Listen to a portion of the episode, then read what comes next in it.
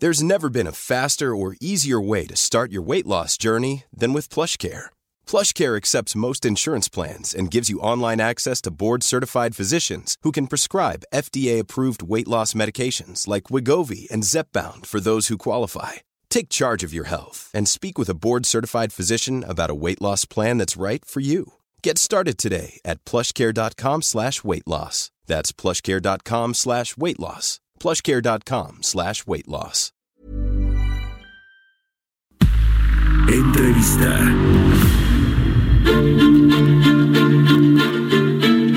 Charlar ahora con el director general del Fonatur, con Rogelio Jiménez Pons, a quien me da gusto saludar en la línea telefónica. ¿Cómo estás, Rogelio? Mario, ¿cómo estás? A tus órdenes. Quiero preguntarte, eh, Rogelio, primero con respecto a este amparo promovido en el estado de Campeche, en un juzgado de allá, eh, con respecto a esta consulta indígena que se hizo y que, bueno, pues ellos eh, eh, argumentan que no se hizo con todas las de la ley o de la mejor forma. ¿Qué hay de esto? ¿Ya están notificados ustedes?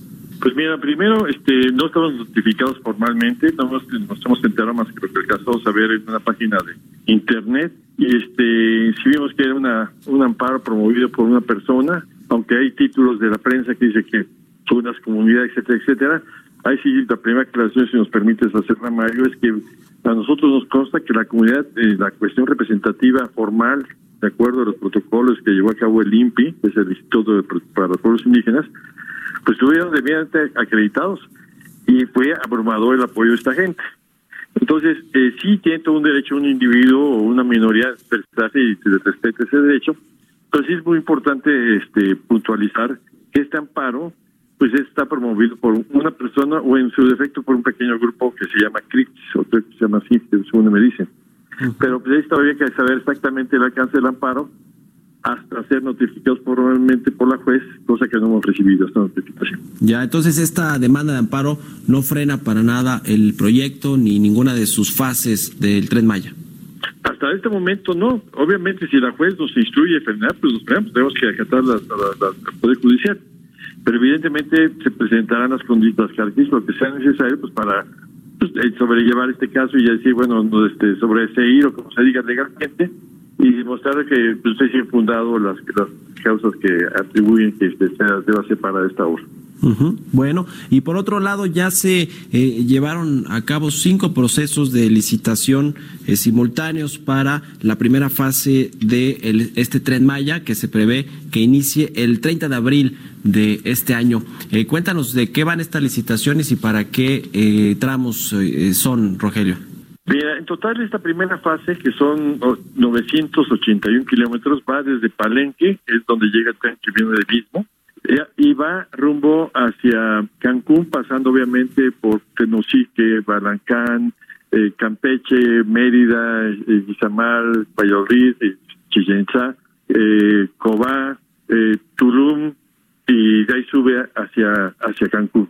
Estamos hablando de 981 kilómetros en estas cinco estas cinco tramos y es lo que se está licitando. Más aparte hay una nueva licitación que sale breve, que es sobre el riel. Riel lo vamos a también va a ser un solo proveedor para todo el riel. eh, el, ¿Por qué decidieron, eh, Rogelio, digo esto es una pregunta más general, eh, que el, eh, pues el gobierno corriera con la mayoría de las inversiones en este proyecto? Estamos hablando, si no me equivoco, me, corregirás, del 90% de los recursos que va a requerir. Ya se dejó un poco de lado a la iniciativa privada. ¿Cuáles fueron las, las razones principales? Bueno, primero, se ha hecho, como tú sabes, que originalmente iba a ser un 90% privado y un 10% en términos de financiamiento de la obra, aunque siempre el Estado mantenía la concesión. Se hacían contratos este, bajo la ley de APP, se hacían contratos de servicio donde cada este, constructor se responsabilizaba de este, mantener su termo durante 20 o 30 años, a lo cual se le pagaba obviamente el capital, intereses y el mantenimiento. Y así ellos se quedaban, aunque la operación la tendría un tercero, pero a nombre del Estado, porque el Estado no pierde, Fonatur es el, que tiene la concesión. Entonces, eso se cambió por los altos costos de interés. Eh, al señor presidente no le interesa dejar, eh, este, ahora sí, deuda, porque será deuda, indudablemente, este tipo de, de operaciones son en deuda. Y optó por decir, bueno, estamos ahorrando por aquí, para, hacemos estos ahorros a, a, financiar la obra 100% por parte del gobierno del Estado. Pero eh, el gobierno federal Pero sí quiero decirte que sí hay un gran renglón de inversión privada, que es eh, donde siempre se ha pensado y no ha habido otro modelo, que es el desarrollo de las estaciones y los polos de desarrollo, que ahí sí asociados con las comunidades locales, el chiste es generar distintos proyectos para aprovechar la existencia de estaciones y terminales. Ahora, el material rodante o los trenes propiamente, ¿quiénes, eh, ¿cuándo se va a hacer esta licitación? Eh, ¿Ya tienen algunas empresas eh, fabricantes interesadas en participar? Porque tampoco es que haya muchas en el mundo, ¿no? Hay algunas cuantas que son las que normalmente fabrican este tipo de trenes. ¿Tienen ya alguna noticia, alguna novedad al respecto? Tenemos contacto con mínimo unas 10 que han expresado interés. son 10 empresas, la mayoría son este, Alstom, CAF, Bombardier, Stadler, Hyundai, Mitsubishi, Siemens, Ansaldo, Hitachi, Talgo, son empresas y se van a sumar otras que ya están empezando a, pedir información. Este, este eh, licitación yo creo que va a salir unos tres meses, cuatro meses para ya ver de lo que es este material rodante. Se habla de aproximadamente 100 locomotoras, más bien 100 trenes, ¿no?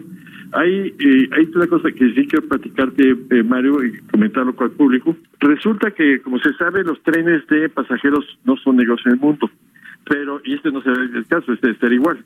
Pero aquí el tren Maya sí tiene un par de renglones muy rentables, que es el tren para turistas, que es altamente rentable por el mercado que tiene en toda la península, y la carga.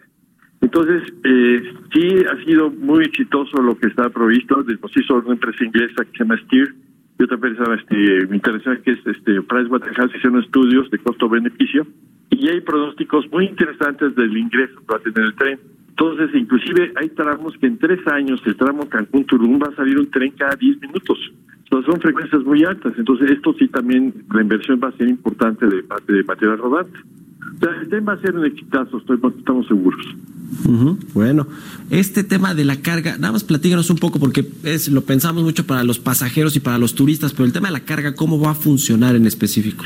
Mira, los trenes de carga son no son tan rápidos como el de pasajeros, que sea 160, son de 120 kilómetros eh, por hora, pero imagínate que actualmente el 80% de los insumos en toda la península llegan del interior de la República. Entonces, es un gran renglón de, de fletes lo que se va a sustituir. De hecho, eh, el tren va a sacar de circulación y es la parte buena ambiental. Por eso un tren contamina 100 veces menos que una carretera. Vas a sacar a miles de camiones, porque actualmente son muy caros y onerosos los fletes en camión. Y es un 20-30% más barato en tren. Bueno, pues estaremos muy pendientes de cómo vaya avanzando el proyecto. Te agradezco mucho, Rogelio Jiménez Pons, director del Fonatur, por habernos tomado la llamada. Gracias, Mario. Seguimos al contacto. Muy amable. Mom deserves the best, and there's no better place to shop for Mother's Day than Whole Foods Market. They're your destination for unbeatable savings, from premium gifts to show-stopping flowers and irresistible desserts. Start by saving 33% with Prime on all body care and candles. Then get a 15-stem bunch of tulips for just $9.99 each with Prime. Round out Mom's menu with festive rosé, irresistible berry chantilly cake, and more special treats. Come celebrate Mother's Day at Whole Foods Market.